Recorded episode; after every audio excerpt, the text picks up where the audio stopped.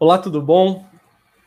Sou Vinícius Siqueira do Colunas Tortas e hoje a nossa janta filosófica terá como tema central o filme Não Olhe para Cima, lançado em dezembro do ano passado e sucesso recente do Netflix. Guilherme Fernandes do canal Delongas, viu o filme, Guilherme? Viu o filme. Topzera. Caio Ferreira, boa noite. Caio do Cissem, da Sociedade dos Psicólogos. Uma palavra para descrever no Olhe para Cima, Caio. Boa noite, pessoal. Uma palavra, olhe. Olhe. Maravilha, perfeito. Eu gostaria de pensar o filme a partir do livro do Mark Fisher, Realismo Capitalista. Mais fácil imaginar o fim do mundo do que o fim do capitalismo? Para o autor existe uma certa rondologia, um movimento circular infiltrado na cultura popular, na maneira de pensar o mundo, em que se torna impossível pensar o futuro que tenha como base regras diferentes da do presente. Talvez uma forma de hegemonia, como, como descrito por Gramsci, em que o princípio do debate é o já estabelecido. Dessa forma, é possível rearranjar as peças em jogo, mas não pensar o próprio funcionamento do jogo. No Olhe para Cima, em que uma certa ganância somada a uma certa ignorância nos expõe o fim do mundo a partir do choque de um cometa com a Terra. A invasão zumbi, por exemplo, da filme da Coreia do Sul, exibe a completa destruição do país a partir de uns poucos, a partir do ponto de vista de uns poucos sobreviventes. Os filmes no modelo de Resident Evil em geral, Apocalipse Zumbis, Dá para ir mais para o passado, Waterworld ou os filmes do Exterminador do Futuro. No fundo, é mais fácil pensar na catástrofe global que no fim do capitalismo. No fundo, a vida no sistema econômico dependeria de sua própria natureza. Dessa forma, seu fim só pode acontecer com o próprio fim da vida em sociedade, na medida em que a sociedade dependeria da existência de alguma forma de economia para existir. É quase como se fosse um dado. A história morre nessa, né, nessa hegemonia, né? E o presente se torna eterno. Num presente eterno, os males da humanidade são o aquecimento global, a fome enquanto problema abstrato, a repressão enquanto problema abstrato também, mas não um sistema econômico que dá condições práticas para que a existência das indústrias, como as conhecemos, aconteça. Ou que dá condição para que a má distribuição dos alimentos no globo aconteça da maneira como a gente observa, da maneira como a gente entende hoje, que a fome tome a forma que nós a percebemos na prática. Ou, em última instância, dá condições para o próprio entendimento que temos acerca de uma certa liberdade que é, desde seu princípio, muito desvantajosa para um trabalhador, para uma trabalhadora comum, né? daquela daquela que torna vantajosa a informalidade, que faz da informalidade, da exploração do trabalho algo natural, da maneira como ocorre, quase como um dado. Isso não tem a ver com o sentido do filme, é claro, né? não estou falando disso. Tem muito mais a ver com as formações ideológicas que funcionam para o nascimento do filme, que dão condições para o nascimento do filme, que expõem, no vocabulário do Michel Pechet, as características da maneira de se apropriar de um objeto que é antes solto no interdiscurso, e esse objeto seria o futuro ou o fim, solto nos entremeios das formações discursivas e dá a ele um corpo ideológico que possa fazer sentido, portanto, né, que possa ser razoável em algum discurso possível. Assim, entendo aqui, é claro, é, é, a ideologia como aquilo que existe como condição para a própria existência do sujeito, na medida em que a ideologia que interpela indivíduos em sujeitos. Esse é o entendimento que eu estou movendo aqui. Mas isso para pensar as condições de produção do filme, para tentar para tentar pensar o seu nascimento, a sua possibilidade, como que ele existe, mas sobre o filme propriamente, eu entendo que a dupla de apresentadores daquele programa, que é a cara dos programas da tarde da Rede TV, em que a descontração, informação, fofoca e piada, sempre num nível de conforto de uma conversa entre amigos e amigas. Aquela dupla eu acho sensacional. O entendimento que o mundo vai morrer só acontece no fim, né? Du a dupla em conjunto só tem esse entendimento em conjunto no fim, quando não há mais o que ser feito ali sentado na beirada de um bar. O entendimento de que o mundo vai acabar só se dá após um longo trajeto, uma caminhada bem longa de cinismo. Os personagens me parece que se fazem no movimento de cinismo, né? O movimento dos personagens dentro, dentro do filme. A tragédia pode ser pensada em termos adequados para manter a audiência feliz, num papo leve, talvez?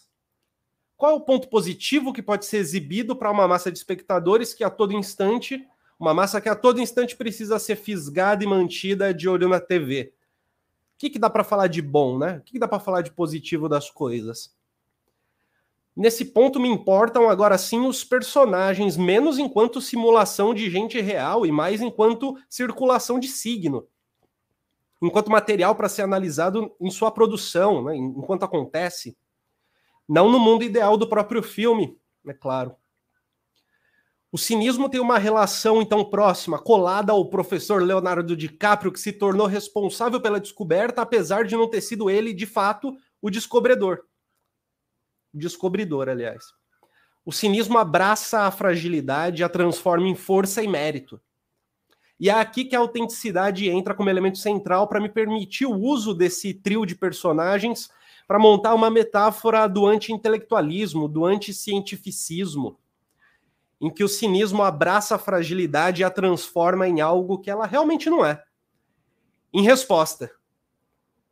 E para isso eu não falo dos personagens da daqueles que seriam o Bolsonaro e filho, né, algo assim parecido, não, não lido com os personagens que de fato estão mais, talvez mais relacionados com um certo tipo de negacionismo na própria trama, no mundo interno ali do filme, mas sim na relação de signos que acontece principalmente entre os personagens e na construção do filme.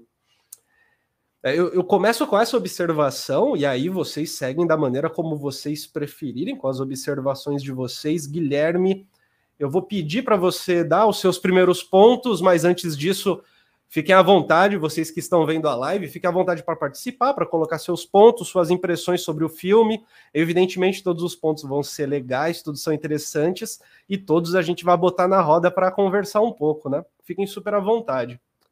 Boa noite, Merlin das Trevas já está aqui. Grande Merlin, boa noite. Merlin é da live do Barba Dialética. Boa noite, Merlin. Guilherme, fica à vontade. Boa noite. Boa noite, pessoal. Como é bom ver um filme com bons atores, né? Eu acho que essa é o primeiro diferencial do filme, assim. É, para quem acompanhou, viu as atuações da Mary Streep, do próprio Leonardo DiCaprio, da Jennifer Lawrence, do filho da da, da Mary Streep, que é o John, acho que é Jonah Jonah Hill. Jonah Hill. Jonah Hill. É, as atuações bom. são fantásticas, assim. É, e, lógico, o, o, filme, se lançado há alguns anos atrás, ele poderia se apresentar para a gente como uma caricatura forçada, talvez, uma caricatura do que seria um é, governo de direita, um governo de direita talvez como foi o do Bush, talvez como foram os do PSDB, né? Mas desde a época Trump e Bolsonaro aqui no Brasil, é, Victor Orbán, é, outros líderes autocráticos ao redor do mundo, a verdade é que essa caricatura ela é real, né? Uh, então o filme veio numa hora muito bem-vinda. Inclusive, se pensarmos que o filme, quando começou a ser produzido, roteirizado, não tinha nem ali é, na, no seu horizonte a questão da Covid. Foi em torno da questão do aquecimento global. É, no entanto, a questão da, da Covid reforçou o, a potência do filme, né? Porque tudo se tornou tão real para a gente, assim, que a gente não pode, a gente não pode se dar ao luxo mais de olhar para um filme como esse, que é, ele é forçado, ele tem um, uma pegada até de South Park, né, do, do quanto forçados são as, as, as personagens, mas nós não podemos mais nos dar ao luxo de considerar essas personagens forçadas em relação a uma realidade, porque na relação com a nossa realidade, essas personagens estão ali, estão aqui, estão no governo, estão no, por toda parte, na verdade, né? Negação de vacina, negação da própria Covid, enfim, são, assim, né, ele, elementos, eu acho que a, a, a Covid trouxe é, elementos para esse filme até assustadores, assim. Foi muito bom você trazer o, o, o Mark Fisher, você trazer é, esse, essa introdução, Vinícius, porque, de fato, fica difícil a gente pensar, é, às vezes, numa realidade que enfim, se sobreponha ao, ao capitalismo e às suas formas de injustiça. É... No entanto, o que eu penso é que é... o... o que eu vejo nesse, tanto nesse filme quanto na própria realidade é que muitas vezes se tenta argumentar, e esse filme é, é uma tentativa de argumento assim: olha, nós estamos aqui nos baseando em fatos, nos baseando em fatos, é, e vocês estão aí se baseando numa alucinação. É, e o... A burrice versus a inteligência. É, como se fosse a burrice versus a inteligência, e é, isso me remonta ao que foi toda a história da CPI, que no final das contas não vai dar em nada. Uh, ou talvez sur, sur, apareça algum efeito da CPI da Covid aqui a colar, mas no geral parece que foi vai terminar em pizza. E a CPI da Covid parece que foi assim: havia um grupo de senadores falando: olha, nós estamos aqui nos baseando em fatos, em evidências científicas, e vocês estão alastrando fake news, vocês estão tomando medidas criminosas. É, e o outro lado ali com todo o cinismo do mundo operando com uma lógica de talvez intelectualismo reverso, assim, é, e colocando os argumentos dele ali políticos, né? O que me faz pensar que eu acho que a gente talvez é, não vá conseguir um dia fazer uma discussão que envolva é, uma, uma, um debate baseado em fatos. Parece que nós somos incapazes de fazer isso. Um debate baseado em fatos, que sempre vai. os fatos são atravessados por diversas circunstâncias inclusive circunstâncias políticas, é, de forças políticas que estão ali no, no horizonte das próprias é, medidas de saúde pública. Quer dizer, nós somos, nós somos capazes de criar a vacina e, e hoje nós falamos da, da vacinação como uma coisa beleza, cientificamente isso salva vidas, é óbvio, é óbvio, mas a ciência que criou a vacina é incapaz de fazer com que países da África, por exemplo, superem, como o Zaire, por exemplo, que tem 0,75% da população vacinada. Né? É, acho que o país que mais tem a taxa de vacinação mais elevada, assim, é, ainda é muito pouco, né? Não à toa vão surgir variantes, né? É, e é um fato também. É um fato que aquelas pessoas vão ser vacinadas. Isso também é um fato. Quer dizer, isso é um fato científico, mas atravessado por uma questão política de desigualdade, né? É, então, sempre, sempre é difícil pensar os fatos fora de um horizonte político de relação de força, né, da sociedade. E aí, nesse sentido, a, a, a crítica do filme de os fatos versus realidade, para mim isso sempre é muito mais nebuloso, né? O, eu acho que o complicado é até se for a maneira como a gente define fato. Sei lá, pega a maneira como é definido o fato é, numa área jornalística, num jornal. Que pode passar pela declaração, né? Que pode passar pela declaração também, e não só pelo testemunho, né? Passa pelo testemunho, pela declaração, por aí vai. Mesmo dentro desses padrões, parece que hoje tem um tipo de fato que que sai, que sai desses critérios, né? Tem um tipo de fato que ele parece ter a ver com aquela, com, com aquela noção de pós-verdade, de que não é verdade, mas poderia ser, né? E o que importa é discutir o que poderia ser já que poderia ser, pô, então relevante.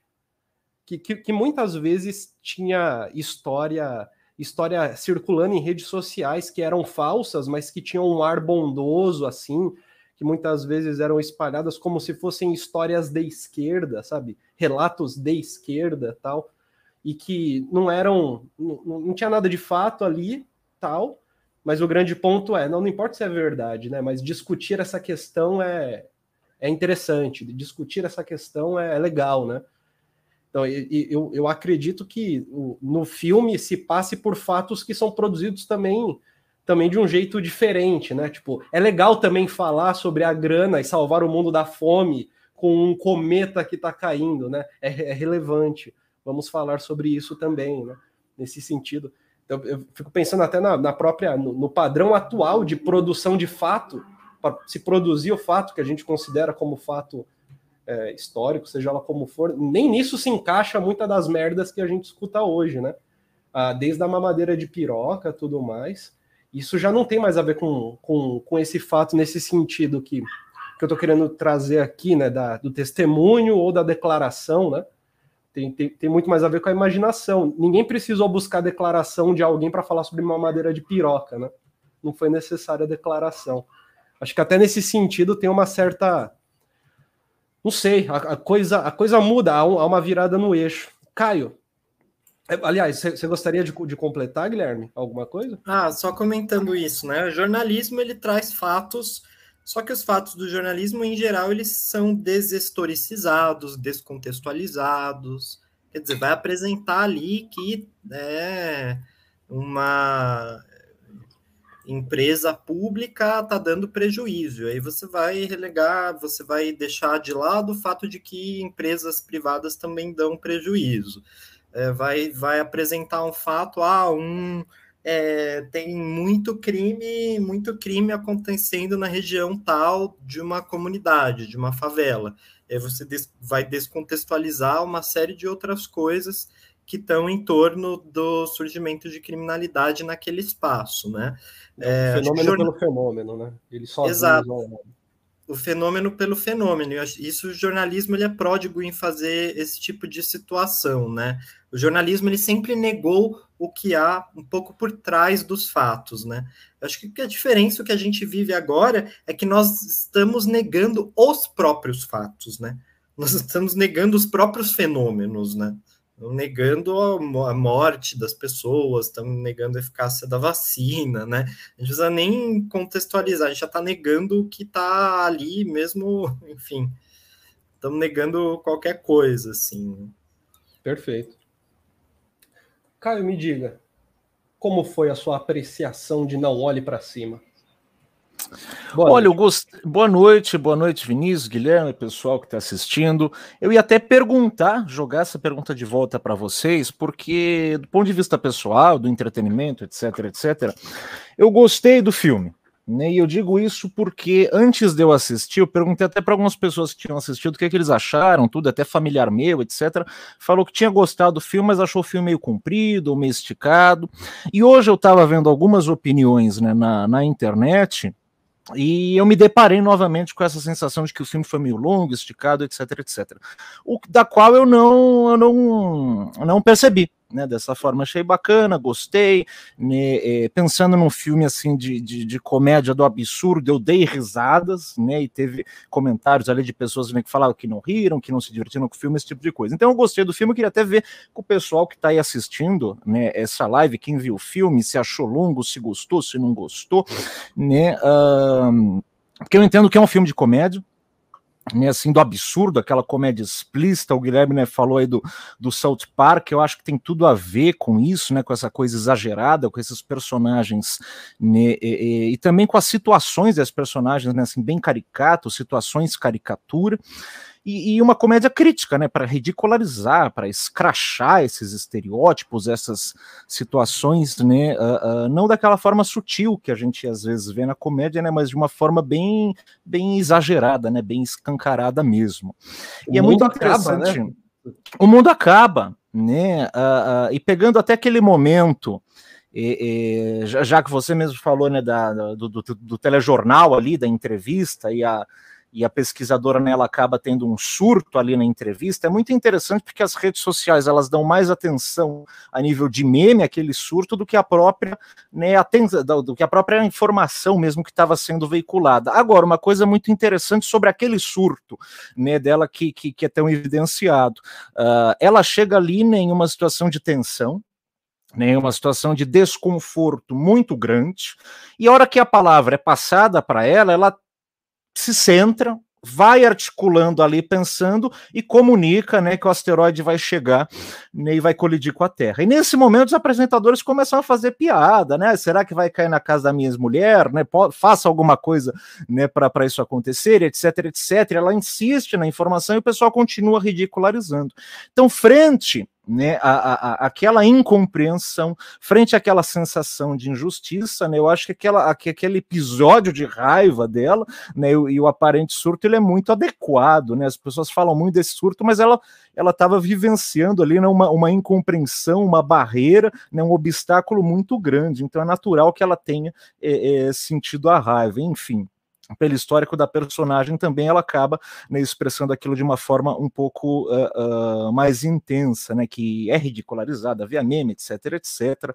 A própria informação, né, quando é veiculada no jornal, não obtém né, muito sucesso, o pessoal se importa mais ali com a com a, com a separação da Riley Bina, né, e do DJ não sei quem, que é interpretada ali pela pela, pela Ariana Grande, e, e, o que me lembra também, né, que o Guilherme falou né, logo no comecinho, como é bom ver um filme com bons atores, e essa é uma das outras impressões que eu tive logo de cara de, de caramba, fazia tanto tempo que eu não via tanta gente boa junta, né, do ponto de vista da expressão facial da emoção, da atuação, esse tipo de coisa, é muito interessante também, Meryl Streep ali arrebenta naquele estereótipo de Trump, de trumpismo, né, aquele Trump escarrado dela, né, o, o, o Leonardo DiCaprio espetacular, Jennifer Lawrence espetacular, né? Uh, uh, e, e, essa crítica também, né, que nasce, e aí o, o, Guilherme lembrou bem, né, como uma alegoria à mudança climática, ao aquecimento global, as preocupações com o meio ambiente, até porque o roteiro é de 2019, né, antes da pandemia.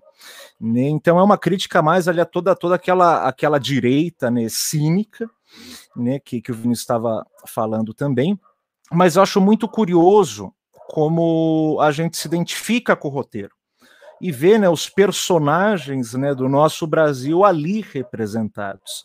Então, né, sem pensar né, diretamente em pandemia ou sem pensar diretamente em Bolsonaro, o pessoal vai lá e fala: olha, o Leonardo DiCaprio está fazendo Atila e a Marina.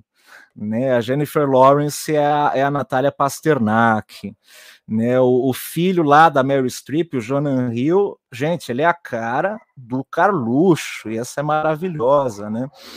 Uh, tem também aquela, aquela diretora da NASA, que, que, gente, é, maravilhosa a posição dela ali, porque ela é uma anestesiologista, se eu não me engano, né? ela está completamente fora da área de conforto, de formação, de domínio dela lá, né? ela foi colocada lá e me lembra né, muito o próprio Pazuello né, nessa, nessa condução.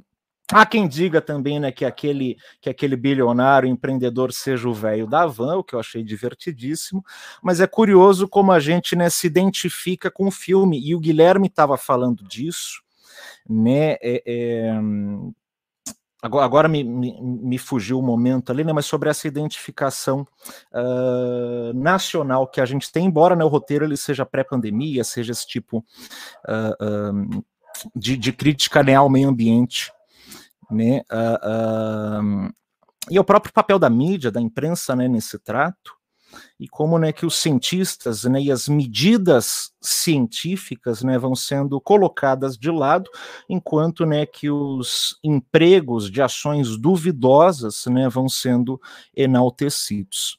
Tem muita coisa também do ponto de vista, né, seja do fenômeno do grupal e da influência, ou da própria psicologia individual, que vale a pena a gente voltar aqui né, depois, mas eu queria, queria abrir né, com, com essas falas. E claro, ver o que, que vocês acharam né, do filme, né? Se foi longo, se divertiu vocês enquanto comédia, se não divertiu, etc, etc. Particularmente achei bem legal, gostei da, do personagem dos dois ali no, no telejornal, porque porque a trilha muitas vezes a trilha sonora do meu dia é algum programa da tarde desses que fala com a dona de casa tudo mais a trilha sonora vai acontecendo e o trabalho vai se desenrolando no computador né então é maravilhoso ver um, um futuro distópico, tipo, nas mãos é, é, de um programa que se assemelha muito a um programa que teria o Fefito e a Sônia Abrão, por exemplo, né? Nesse sentido, eu acho muito bom. É, é isso, eu, eu, gostei, achei divertido. Aliás, essa sua pergunta, ela vai, ela vem também com a resposta do Lucas Tamura. Boa noite, gostei muito do filme. Acho que na atualidade das plataformas de streaming que bombaram na pandemia é um filme que nos deixa um alerta. Maravilha. Eu acho que é um filme é, que nos deixa um alerta também. A coisa que eu ia ecoar do, do Guilherme, né, aquela que foi potencializado, né, pela questão da, da Covid, né, na hora que eu estava falando da identificação ali. Eu não sei se o filme teria o mesmo sucesso. Claro que seria um filme interessante, né, com essa sátira, com essa inteligência, mas eu não sei se ele teria o mesmo sucesso uh, se o mundo não tivesse passando né, e chegando nesse terceiro ano de pandemia. Ah, você não tem a dúvida nenhuma de que a relação do brasileiro médio com esse filme, que tem acesso ao filme, né, que, que consiga assistir o filme, a relação desse brasileiro médio vai ser maravilhosa, assim, do ponto de vista da conjuntura, né, tipo, de o que está rolando e, e como que o filme se desenrola. Guilherme, gostou? Gostei, recomendo. É, o filme, aí eu devo, devo dar um banho de água fria aqui. É, esse filme não vai mudar o mundo. Na verdade, eu acho que dentro em breve nós vamos ver as reações da extrema direita a esse filme. Vamos ver que a capacidade de intelectualismo reverso é muito grande. Perfeito. A Joyce ela também comenta: boa noite, assisti ontem, fiz associações com o momento que estamos vivendo, pessoas morrendo de Covid e Bolsonaro aparecendo em público para dizer que não vai vacinar sua menina. O filme é mara. O filme é maravilhoso mesmo e isto é um absurdo, sem dúvida nenhuma do ponto de vista do negacionismo, eu acho que esse filme, eu, eu, eu, volto ao comentário do Lucas, né? Do ponto de vista do negacionismo, ele deixa um alerta que, a, a, como o Guilherme falou, a caricatura ela é, de certa forma, como o Caio falou, ligada à nossa realidade aqui de um jeito bem presente, de tal maneira que parece não ser uma caricatura, né? Eu não sei vocês, Caio falou sobre duas horas e meia de filme e tudo mais. Enquanto eu estava preparando a introduçãozinha para poder começar, eu, eu, olhei as resenhas do pessoal no YouTube também, né? Deixei rolando as resenhas do pessoal no YouTube. A, a, a, essa é a opinião do, do Peter Jordan, do Peter Jordan. O filme é muito longo. Ah, nossa, Pô. aquele vídeo dele, esse é, um, é uma das opiniões que eu esbarrei. Nossa, aquele vídeo dele é detestável, meu.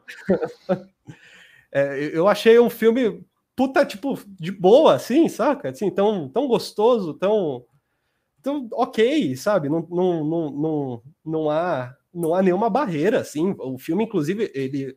O roteiro se dá de um jeito fácil de se entender, né? Não, não há grandes mistérios, grandes enigmas e grandes simbolismos, né? Uma semântica complicada, tal. É, é tranquilo, é um filme tranquilo. Tem um ótimo conteúdo produzido de uma maneira super fácil de ver dá para você ver, sei lá, tomando, comendo a janta, por exemplo, de boa.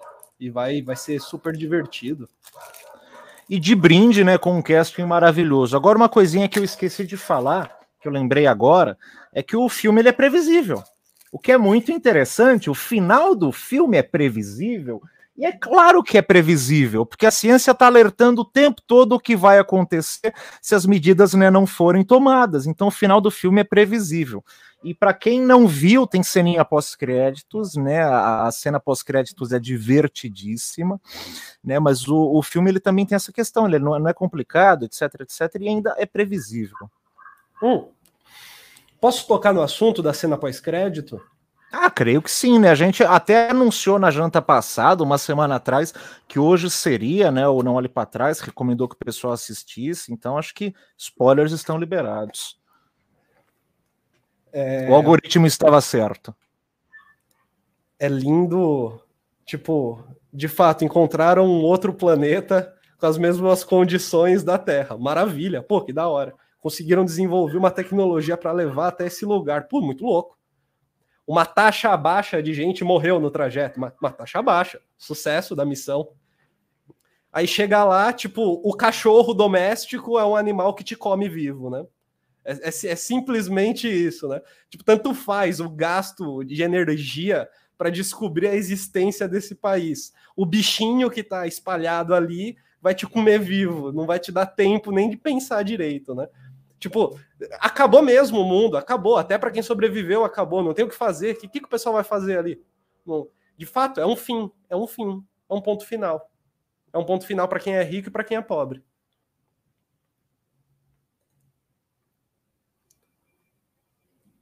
Guilherme. Sabe uma coisa que me chamou a atenção no filme? Quando a, astrônoma lá, da Jennifer Lawrence, ela vai visitar os pais dela e os pais dela não deixam ela entrar na casa, porque os pais dela acreditam que o, o cometa vai gerar empregos, né? Eles são da turma negacionista, né? E ela fica chocada e vai embora ali. Né? Eles são da então, turma que pensa pelo bem do país e pelo futuro da nação.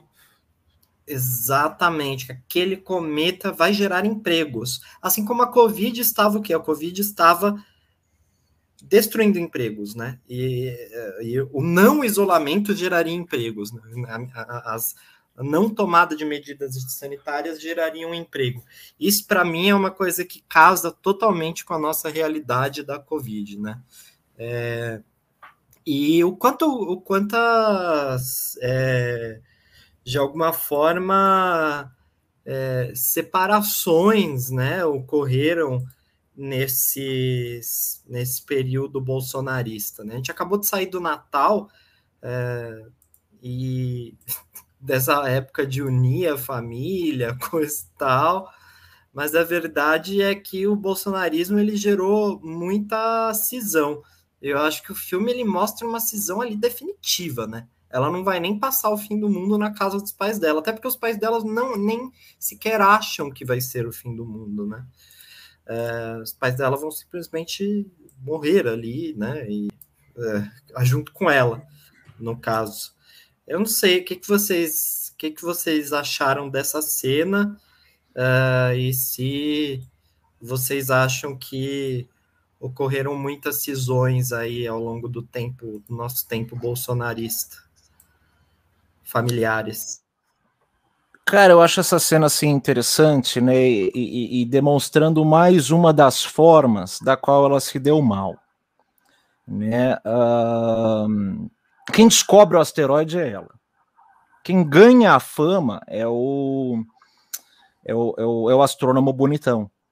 Né? A TV gosta dele, ele tem o um melhor desempenho na TV, ele tem doutorado, ela está se candidatando ao doutorado. Ele é homem, ela é mulher. Eu estou falando isso porque eu entendo que o conservadorismo e o machismo andam juntos. E o filme ele também toca nesse ponto. Ele que é um homem bonitão com PhD, chega até em um determinado momento a virar a, a, o garoto propaganda do governo, né?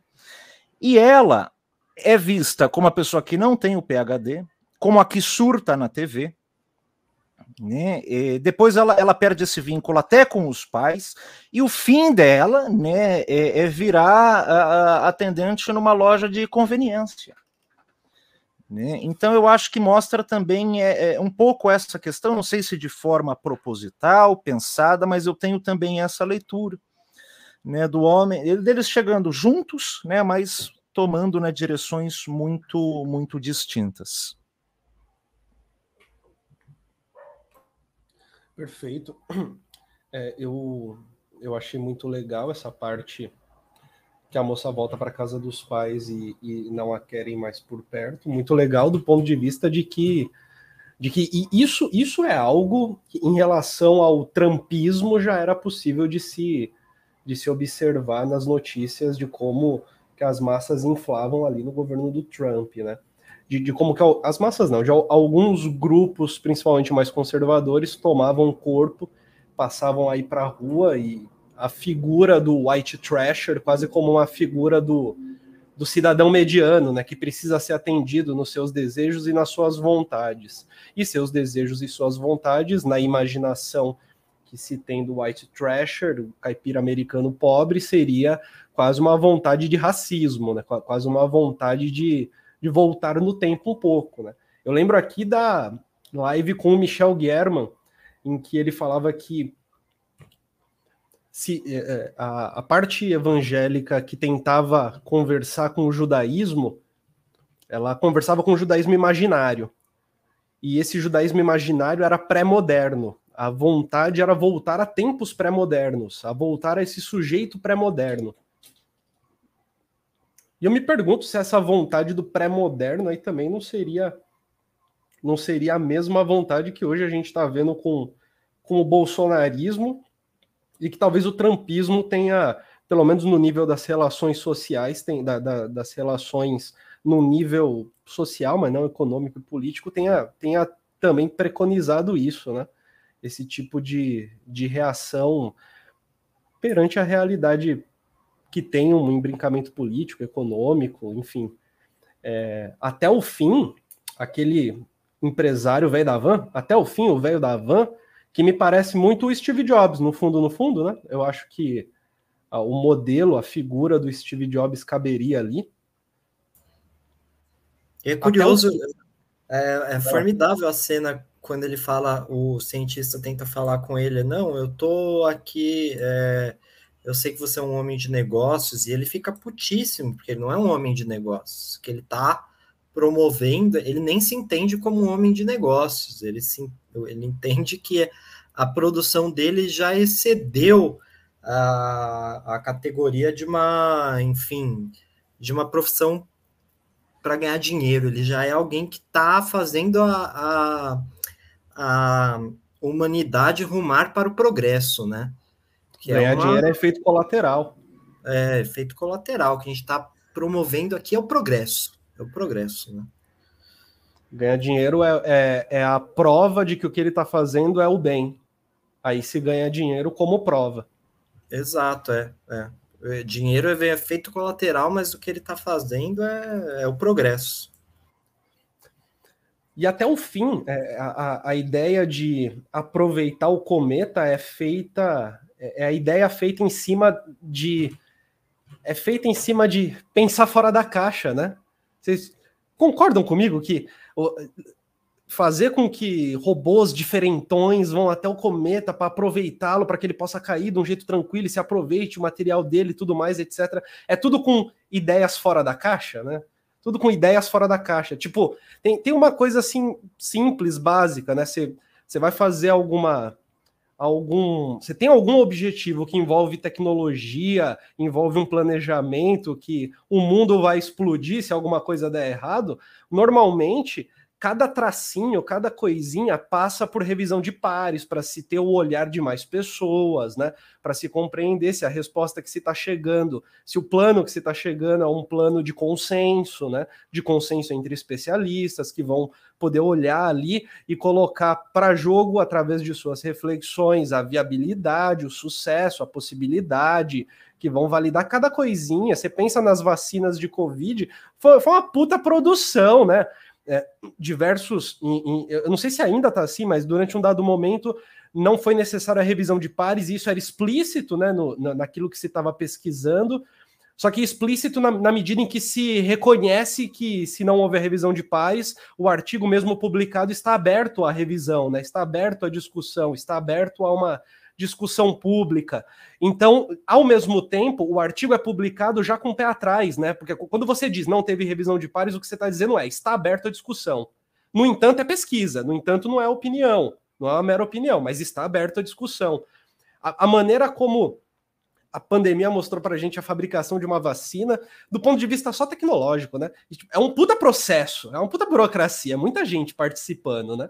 Não é a imaginação de alguém que bota em jogo um processo produtivo controlado por uma empresa privada pura e simplesmente acabou, né? A, a, comunidade de verificação tecnológica, científica, é muito maior do que os objetivos e a imaginação de um empresário X ou Y, né? E aqui eu não estou falando sobre questões políticas, econômicas, a distribuição da vacina ao redor do globo, né? Não é esse meu ponto. Mas isso é levado até o fim pelo empresário como se fosse uma, uma questão de pensar diferente. Né? Vamos ter uma ideia nova para resolver os problemas do mundo. Vamos aproveitar então esse cometa. A tecnologia sendo desenvolvida de ponta, ó, gente que pensa fora da caixa. Pensando fora da caixa, a gente vai chegar longe. O que vocês acham? Ele foi ousado, né? Ousou ali. Tá, ele foi, foi para além, conseguiu pensar para além. Eu acho interessantíssima essa questão né, da, da ausência de revisão de pares, porque realmente né, é, na produção científica, né, os bons artigos são aqueles né, que geralmente a gente tem grupos de controle, né, tem a galera que toma o placebo, tem a revisão de pares, né? É o duplo cego, os cientistas não sabem, por exemplo, quem está né, tomando a medicação, quem está tomando né, a, a, o placebo, etc, etc.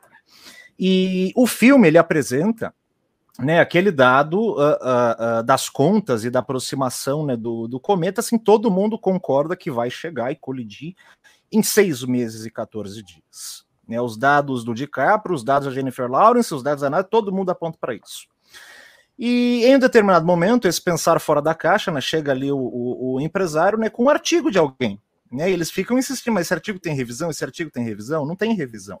Nem é muito interessante também, né, é, é, é, do ponto de vista da identificação nacional, né, com que gente, os episódios que a gente teve aqui. Acho que por isso que muita gente, né, também vendo, né, se identifica com o filme, lembra do que foi acontecendo, que a gente tem ali, né, as evidências, falando de vacina, falando do que funciona, falando do que não funciona, falando de máscara, falando de distanciamento.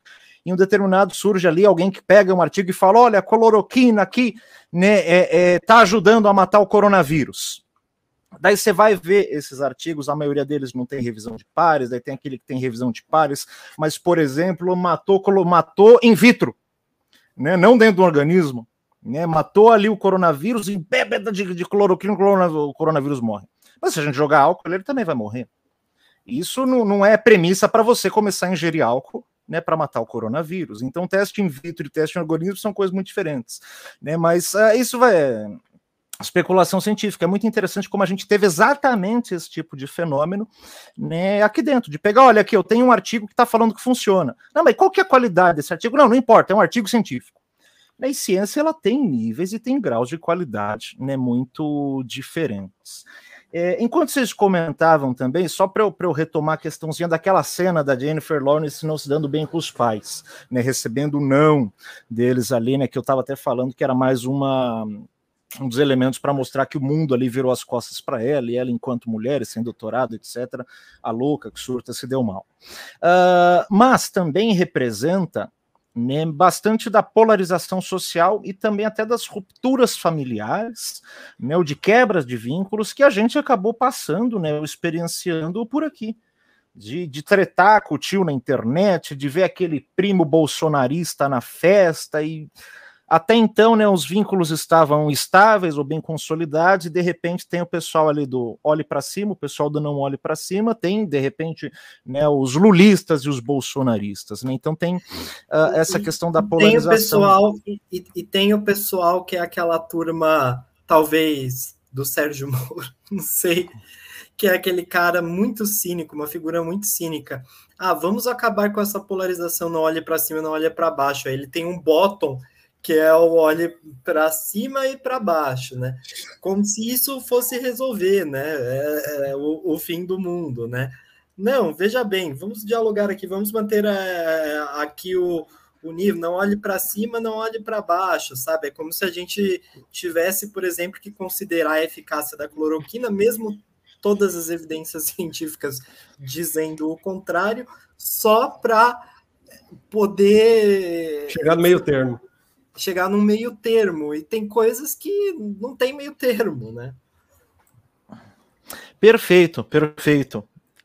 E só para só fechar também essa questão né, da, da polarização da sociedade, leva as decisões naquele debate virtual. E o filme ele brinca legal com a questão das redes sociais, né? e aponta também né, que essa questão né, do fim da vida ou do fim do planeta vira uma, uma liberdade de opinião ou uma liberdade de expressão, como um episódio extremamente recente que a gente teve aqui no, no, no, Brasil de submeter, por exemplo, a vacinação de crianças a uma consulta pública. Eu acho assim extremamente parecido. E nessa, aí eu vou, vou retomar o Vinícius, você troca o certo lembrado. pelo duvidoso nessa ideia de pensar fora da caixa. Pode tocar o barco, era isso. Guilherme? Nossa, muito bem lembrado essa questão da consulta pública, né? Para vacinação de crianças. O que é isso? Só falta submeter a plebiscito agora, né? Vamos submeter a plebiscito aqui. Ah, e aí, vacina ou não vacina? Né? É, quer dizer, que história é essa, né? Isso me lembra muito realmente esse personagem, esse personagem do filme, isso que, do que tem o não olhe para cima, não olhe para baixo, querendo conciliar como se ele tivesse conciliando duas opiniões duas formas de liberdade de expressão, né? É, lembra também aquela série que foi, tinha, foi feita no Porta dos Fundos, ironizando aquele grande debate da CNN, né?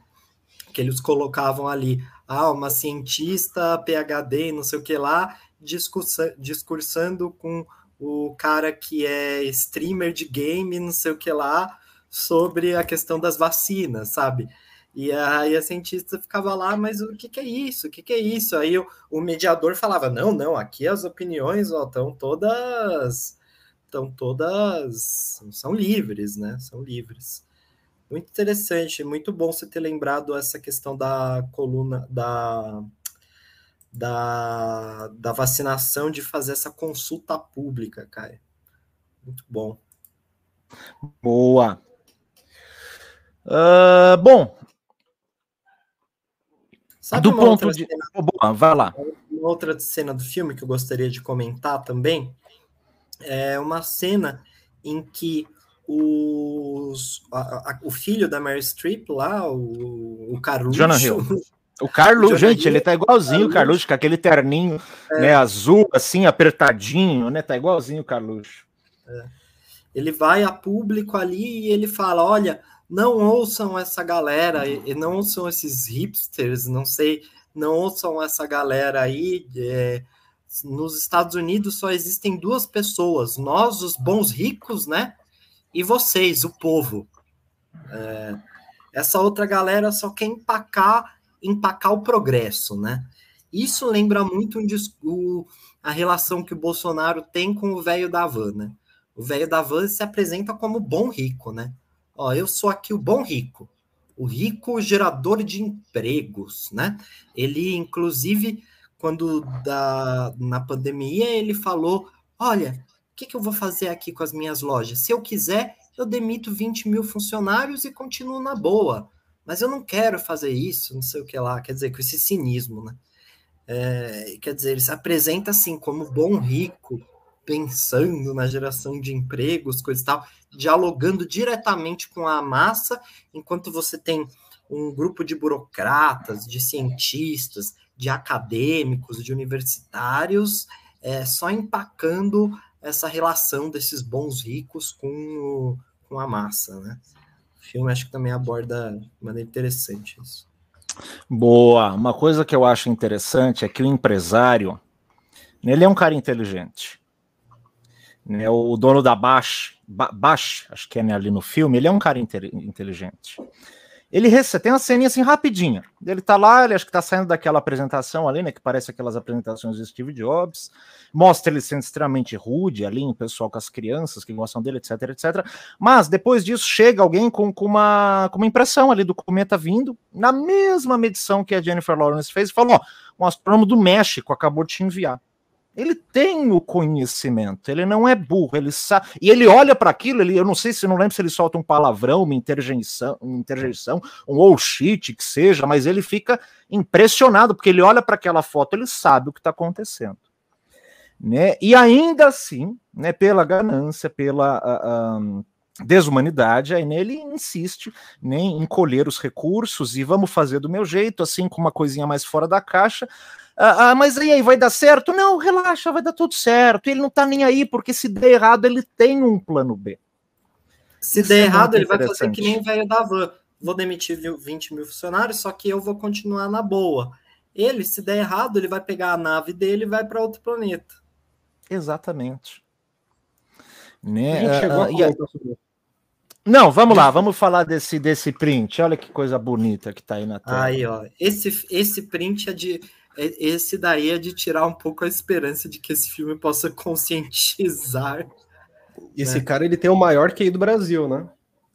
Tinha, queridão. QI, QI, QI não, é uma, não é algo uh, estável ao longo da vida. Se ele teve um dia, certamente ele não tem mais hoje, não. Don't Look Up na Netflix é o que estamos vivendo hoje, genial e engraçado. Ele teve mais ou menos o mesmo entendimento que a gente, um filme legal e engraçado. Retrata mais ou menos o que a gente está vendo hoje. É, total. Se a gente parar aí, a gente fala, nossa, o Roger abriu o olho, o Roger acordou, né? Se a gente fica só nessa frase. Ele está entendendo mesmo que a gente. Porra. Porém, os, os comentários são maravilhosos, né? Pensei a mesma coisa, só achei estranho o Leonardo DiCaprio estar protagonizando no filme, já que ele é defensor do Mané Biden e das girafas da Amazônia. Olha, Opa! Já... Oi? Segundo comentário, é o que estamos vivendo mesmo. Cientistas isentos tentando avisar ao mundo sobre o risco da vacinação em massa e os governos e população negando e bancando especialistas. E o, o Wagner, ele dar um passo além também, exatamente. Pense nas pessoas te alertando sobre as vacinas e você não olhando para cima. Pense também nas pessoas te alertando sobre a eficácia da ivermecticina e hidroxicloroquina e você não olha para cima. Enquanto agora a Silvia, né? Enquanto vocês analisam assim, eu me fiz outras perguntas, que é, são provocações, são né, a discussão ela vai avançando assim através de provocações. O que levou os atores tops a fazerem um filme que ridiculariza eles mesmos? Grande não, eu não gostei. Não gosto do humor sarcástico do norte-americano.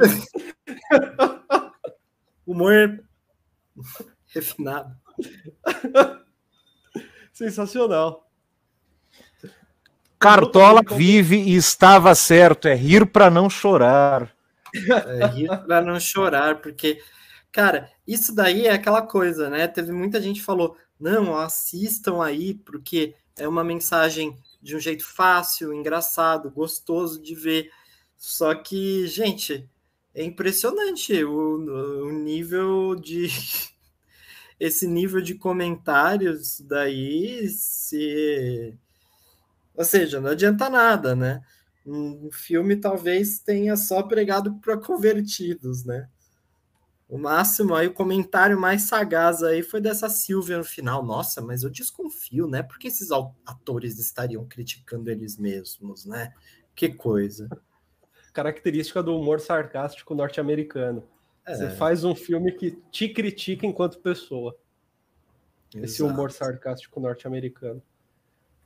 Não, mas é surreal, é surreal pensar né, nessa capacidade cognitiva de virar o negócio de cabeça para baixo, né? Gente, esses comentários são surreais. Eu vejo isso, eu me pergunto: será que sou eu que estou com uma disfunção cognitiva? Que eu vi outras coisas que o filme não apresenta? Eu chego a me duvidar. Não é possível que essa pessoa, que essa galera tem tanta certeza disso. Eu chego a duvidar de mim, é sério. O, o Lucas, gente, ele trouxe um ponto aqui muito interessante também, ó. Vou tirar rapidinho o nosso print. Comentando um pouco sobre o produtivismo, é curioso como o filme retrata a apropriação do fenômeno astronômico e a descaracterização do fato. A apropriação do fenômeno é, é astronômico e a descaracterização do fato. Da universidade e da NASA para as empresas de smartphone, né? Saindo da, da universidade da NASA, indo para as empresas de smartphone, que é mais ou menos, que é mais ou menos aquela coisa de para ter uma boa campanha de marketing, eu vou me basear em ciência. Aí eu pego enunciados científicos, uso da maneira retórica que eu quiser e se transforma num, num objeto de propaganda que precisa convencer e deixar feliz, e não de discussão em que, independentemente da, da, da, da, da opinião, da emoção que se sinta, o objeto está sendo discutido e não você que discute, né? Você discute. Você pode ser discutido se você for objeto da discussão. Se o eu é objeto, se o sujeito é objeto. Só que o objeto que é discutido, esse objeto acaba virando um, um pedacinho de um mundo melhor fora da caixa, né? É, será que a gente poderia encaixar, por exemplo, aqui as, as, as pesquisas da diária de antropologia que são muitas vezes feitas por intermédio das naturas da vida, que puxam as fórmulas, roubam, no fundo, as fórmulas, os conhecimentos locais da, das diferentes sociedades indígenas estudadas e transformam em sabonete para vender no, no, no, na, na, cidade, algo nesse sentido? Ou aí já é muito para outro lado? O nosso astronauta ministro que transformou a experiência dele é, na NASA em venda de travesseiros, né? Do, tipo isso. Nossa, tipo isso. Uma coisa que me ocorre com esse comentário também aí da universidade e da NASA para as empresas de smartphone é um pouquinho da sensação que eu tive né, no, no personagem empresário lá da tecnologia do filme, o dono da Bash né, que geralmente ele, ele, é visto né, com uma mistura aí de um Steve Jobs, com o Bill Gates, com essa galera, mas, mas para mim também tem bastante ali do, do Elon Musk, né, de toda essa ideia da SpaceX e vamos investir em tecnologia espacial e queimar bilhões aí para conseguir fazer um passeio de 10 minutos, né, para a galera falar que viu a Terra uh, de cima também, né. A ideia de, ah, se você, se você quiser, é só você pagar e você vai fazer, ué. Não tem nada além disso, né? Basta você ter a ideia, a vontade e o recurso, você vai lá e faz. E, e, e acabou aqui a discussão, né? Acabou aqui. Sim, e é. vamos colonizar Marte, né, para avançar a sociedade, etc, etc. A vontade de que Marte seja igual à cena do pós-crédito, saca? A colonização isso, de Marte. Isso, isso, isso a, a, colonização de um Marte que tem um, um, bicho super comum de se encontrar e que se ele encosta na gente, a gente morre, sabe? Tipo. Eu acho que vai ter uns vermes de terra enorme lá, tipo, tipo de Duna, tipo uns vermes meio Star Wars, assim. Eles, olha, só vê terra lá em Marte, né? Eles vão pousar lá, vai ser um verme enorme, assim, aqueles subterrâneos, vai ser, vai ser interessantíssimo. e aí, Guilherme? É, tô imaginando aqui o Trump pousando em Marte e saindo um verme do subterrâneo engolindo ele de uma só vez.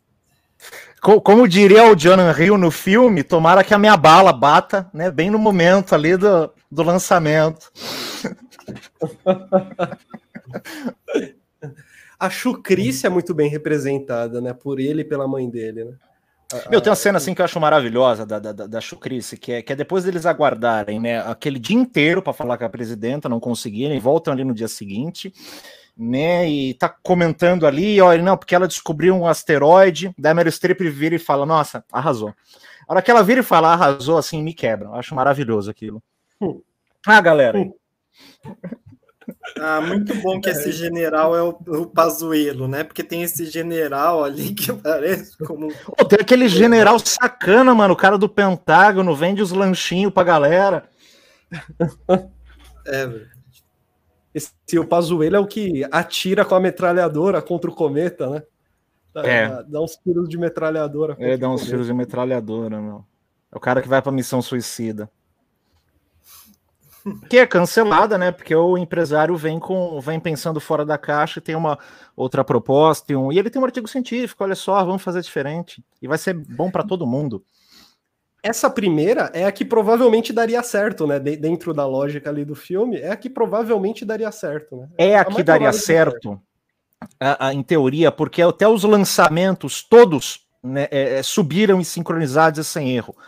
Né, até os foguetes reservas, por assim dizer. Já na do, do, do empresário, já começa a dar pipoco, uns não vai, depois outros se perdem, né? E ah, a gente calculou com sobra, mas a gente sabe que ele tá mentindo, né? Sempre com um sorriso no rosto, né? Tipo. Sempre. Ele é a pessoa mais assustadora do filme para mim, que ele é muito enigmático. Ele, ele fala mansinho, mas ao mesmo tempo ele é extremamente perverso. É verdade. Ele vai enfiar duas agulhas nos seus olhos, se ele puder, assim, bem calmamente. É. Sempre com aquele sorriso, né? Até no começo, quando ele apresenta lá o produto novo da empresa, tem umas crianças que querem falar com ele, ele tipo, ah, sai daqui, né? É tipo aquela pessoa que se apresenta, né? Mas nos bastidores é deve ser um crapo. Que é outro estereótipo que a gente esbarra por aí, né? Apresentado nessa, caricatura, nessa caricatura do, do filme também.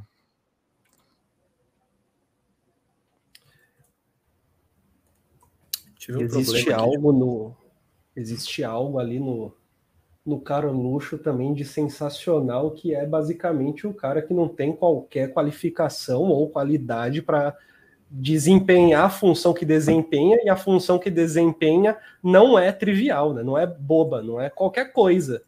Basicamente é uma função que você deveria ter um, um certo manejo é. ali, né? Administrativo. O, o, o Carluxo é o primeiro assessor ali do Bolsonaro, né? Que coordena as redes do Bolsonaro. Ele é o vereador federal, né? Porque apesar de ser o cargo dele ser vereador do Rio de Janeiro, ele exerce funções ali na esfera pública federal. Rapaz. Perfeito. Curioso que a Jennifer Lawrence entra naquela reuni reunião presidencial, né? E na, nas primeiras escorregadas ali do Carluxo, ela pergunta: Meu, quem é você? É o filho dela? E, tipo, fica meio no ar, só que ele era, era o filho dela. Maravilhoso isso. Ele, ele age assim como se fosse um absurdo. Como assim? Que absurdo você tá perguntando isso, né? Mas no final das contas, sim, é verdade, é isso. Sensacional.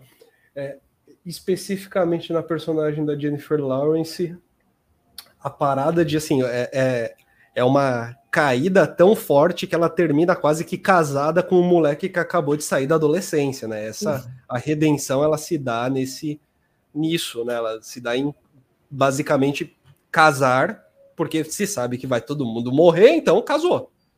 Se casar com, com, com um moleque que literalmente, literalmente estava andando de skate nos fundos da loja.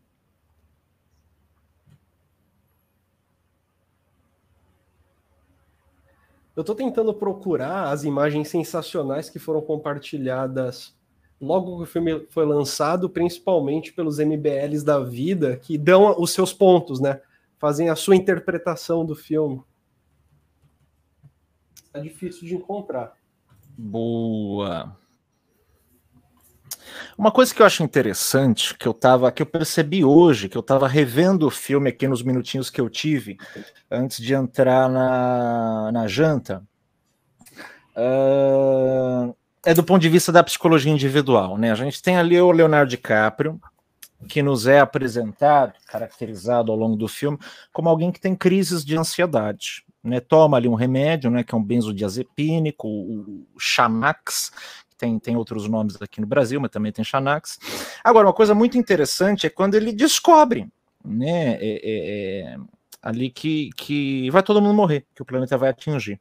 Ele entra em negação, né, ele antecipa aquele luto, né, aí já é uma interpretação minha, mas nesta antecipação do luto ele vive né, intensamente um dos estágios do luto, que é a negação. Né, e ele fala: não, isso não pode estar acontecendo, isso não é real, é uma realidade paralela, é um sonho, é outra coisa, né? Ele não aceita uh, aquilo, que é muito interessante. É bem comum. Poderia né, ser bem. É, é, poderia acontecer assim na realidade, é o que eu queria dizer. Assim como o surto dela uh, uh, na TV, do ponto de vista da psicologia individual, né, são fenômenos que poderiam acontecer naquele campo, naquelas circunstâncias. Você encontrou, a, a vontade, a vontade de negar a, rea, a, a, realidade do cálculo, né? Será que eu errei Sim. em algum lugar esse cálculo aqui? Será que eu errei? Não, Também. eu errei em algum lugar esse cálculo aqui. Daí a mina diz, né? 27 vezes eu, eu fiz aqui a conta e deu o mesmo resultado. Pô, será que a gente Sim. errou 27 vezes seguidas Sim. na mesma conta? Sim. Acho que a gente errou, hein? Vamos tentar mais uma vez aqui. Essa coisa do erro que não. O, o erro que precisa. E isso, isso eu acho uma, isso eu acho interessantíssimo, né? Que ao se deparar com uma realidade difícil de driblar, a necessidade de observar o erro como esperança, não como precaução, né? Tomara que tenha algo de errado nisso que está rolando aqui, que eu estou entendendo que vai resultar nessa outra coisa que é uma bosta.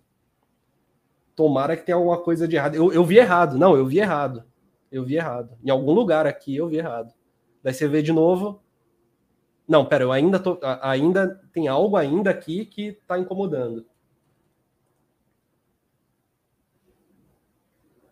Meus caros, o Lucas ele comenta, eles tinham os astrogeólogos deles, né? Aquela coisa. Nós temos os nossos profissionais aqui contratados, não precisamos dos seus. Porque se trata, obviamente, de uma questão privada, né? Evidentemente, se trata de uma questão privada. Quem tem o cometa lança. Pronto, acabou. Não, se tiver um, nós, pode lançar. Nós temos a, a doutora Nise Yamaguchi, né? Porra! que ótima lembrança essa. É. E a, a, suma autoridade que o Caio Coppola falava na, no grande debate, o Dr. Wong, né, que é o rapaz que, que tinha textos sobre a cloroquina, nenhum deles publicados com, com a intenção de ser artigo científico, de passar por revista, de ser discutido, enfim, publicados mais como ensaios, impressões, né, algo nesse sentido. Em, se eu não me engano, somente em revistas sem revisão de pares, tipo, de, de, fato, uma publicação que é feita quase que como, será que pode, né? Será que é isso? Será que não, né? né? Percebe? Eu estou até protegendo o nome do Dr. Wong, porque no, no, início eram publicações nesse tipo, depois o cara virou de fato um defensor da cloroquina e, se eu não me engano, morreu justamente disso, né? Caio Coppola que tinha no início da pandemia ironizado, falando que é, quando a pandemia tinha matado cerca de duas mil pessoas, ele tinha falado que tinha mais gente que morria engasgada nos Estados Unidos por ano do que gente que morre de Covid, porque cerca de 3 mil pessoas morriam engasgadas, né? Hoje eles nem tocam, né? É curioso como a extrema-direita tem uma capacidade muito forte de apagar o seu passado recente. Como se não tivesse existido ali o que, ele, o que falaram muito recentemente, né? Não, e esse apagar o passado, ele me lembra, foi, foi eu não lembro que, que janta que a gente fez, onde surgiu a questão da, da linguagem política tá copiando né, a linguagem das redes sociais. Eu trouxe essa questão né, de uma timeline que você edita, né, de uma timeline sem memória, né, o que vale é o conteúdo fresco, depois você vai lá no seu passado, né, você vê um post extremamente contraditório, falando oposto, né, de três, seis meses atrás você edita ou você apaga, então tem, tem alguma discussão da gente falando disso também, é, em alguma janta, não me lembro qual agora.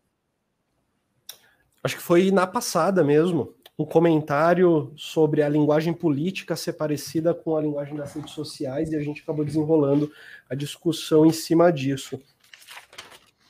É, eu tenho até aqui as minhas anotações da, da, janta passada, porque foi em cima de um comentário mesmo. Tinha, eu coloquei essa questão da memória curta, de apagar a história, reeditar, de passar, claro, né, impressões e não fatos, né? Daquilo ser um recortezinho né, da realidade, maquiado ou não, mas um recortezinho, e sim, geralmente maquiado, né? Para você passar uma impressão geral, uma impressão né, e influenciar.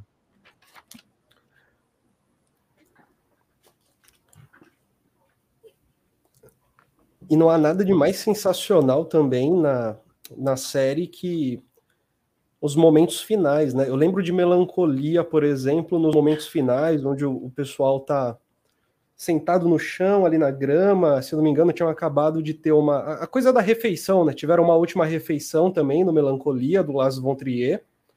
Tiveram uma última refeição, se alimentaram, estavam ali felizes, entendendo o fim próximo da Terra, sentados de certa forma, ali congregando pela última vez, né? Algo muito parecido também e não olhe para cima. A redenção do físico, né? O físico volta para a família, a redenção da Jennifer Lawrence, que se casa e tem um futuro, enfim. E, e esse, é o, esse é o destino dado pelo filme, né? O, o casamento com um rapaz, de certa forma, inocente, mas puro de coração e pastor, né? Nesse momento de redenção, se tem a última refeição, após a última refeição, no Não Olhe para Cima, no fim da refeição, né? A refeição acaba, eles estão sentados e o mundo começa a acabar, né? E o mundo começa a se destruir. Existe redenção é, para o nosso presente? Não, eu já vejo isso como aceitação do luto, né? Um... Falam, né, geralmente cinco estágios do luto, né? Eu falei um pouquinho da negação, mas geralmente, né, o último estágio é quando você aceita aquilo. Né, e me parece que essa última cena ali, o pessoal em comunhão, assim, em paz, serenos, né, na medida do possível, aguardando ali morrerem, né, e vem essa, essa aceitação né, do, do processo de luto. É, eu não vi o Melancolia, melhor dizendo, eu assisti, mas é como se eu não tivesse assistido, porque eu não lembro de nada do filme, eu precisaria rever, não saberia comentar sobre ele. Para falar que eu para não falar que eu não lembro de nada, eu lembro do, do começo do filme, naquelas imagens meio psicodélicas, que é uma paisagem, mas é uma paisagem meio fluida, e o negócio vai continuando, assim, né? Só, só tem essas referências visuais do Melancolia. Um, um do Lars von Trier que eu acho maravilhoso é o Dogville Aquele né, com pouco cenário, nossa, aquele é extraordinário, meus. As divisões no chão, né? Todo filmado num galpão, aquele eu acho, acho maravilhoso. Que é com a Meg Ryan, se não me engano. Não. É Talvez. Com... Ah, esqueci o nome da atriz. Nicole Kidman? Nicole, Nicole Kidman. Nicole Kidman, isso aí. Ele é bom também, fica de recomendação pessoal o, o diretor do filme ele postou um, um tweet. Nossa, pode crer, teve esse bagulho hoje. Só para ficar claro, o Bolsonaro definitivamente diria para as pessoas não olharem para cima, sem questão, sem, sem, sem discussão. Sem questão, ah. sem questão. Quem sabe o, o Roger poderia ter compartilhado isso, né? O, do traje, né? Pô, será que o Roger não comentou? Não, não compartilhou? Foi o segundo pra... ponto dele. É curioso o diretor ter que vir se posicionar, né? Porque tantos bolsonaristas deviam estar tá pensando que eles estavam olhando para cima defendendo a cloroquina, o diretor teve que vir se posicionar, falar não. Esse, esse diretor ele tem outros filmes interessantes, tem aquele Vice que fala da história do vice do Bush, uma figura também bem duvidosa. É, recomendo também para quem quiser assistir mais filmes desse diretor, assistam o Vice. Muito bom. Maravilha, minha gente. A gente está chegando em uma hora e 12 minutos de live. É, vocês querem encaminhar para o fim ou continuemos no assunto paralelo? Porque eu acho que o filme ele entrega para a gente uma margem de falar de negacionismo, de falar desse de, de cinismo também gigantesca, né? Eu imagino que o negacionismo é uma coisa bem chatinha que a gente está vendo hoje na realidade, né? Acho que é uma das coisas mais chatinhas que a gente pode ver. Negacionismo que vai, negacionismo, enfim, da eficiência da vacina, mas passa por negacionismo histórico, né? De, de que não teve escravidão, de que as coisas foram mais. É, foram, foram diferentes, né? Foram diferentes, porque na África já se escravizava, tal, dessa forma, né? Dessa forma, o tráfego de escravos meio que deixaria de, de ser tão relevante para uma interpretação histórica, né? Negacionismo em relação a, sei lá, o nazismo também, que é o mais comum em relação ao Holocausto.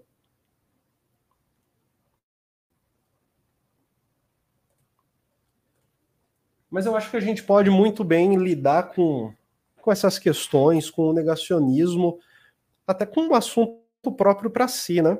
O assunto próprio para si numa, numa próxima live.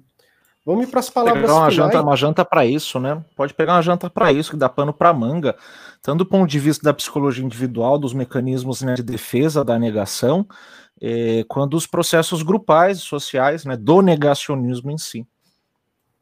Perfeito. Bora para as palavras finais, para a gente poder encerrar a live em grande estilo. Guilherme, gostaria de começar?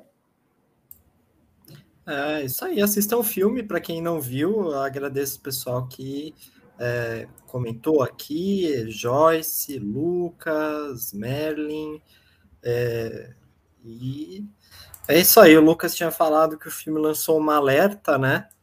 Acho que é isso. Manter alerta de alguma forma. Valeu, Maravilha. gente. Agradecer também, dar uma boa noite aí pro pessoal e terminar, né, eu trouxe uma frasezinha aqui, que é mais ou menos assim, abre aspas, lutar por uma verdade é algo totalmente distinto de lutar pela verdade. Fecha aspas. Isso aqui está num livro de um autor chamado Nietzsche. Boa noite. Nietzsche. Boa noite. Ah, é o, é o sobre a verdade, a mentira dele. Minha gente, uma boa noite e uma boa janta. Não olha para cima.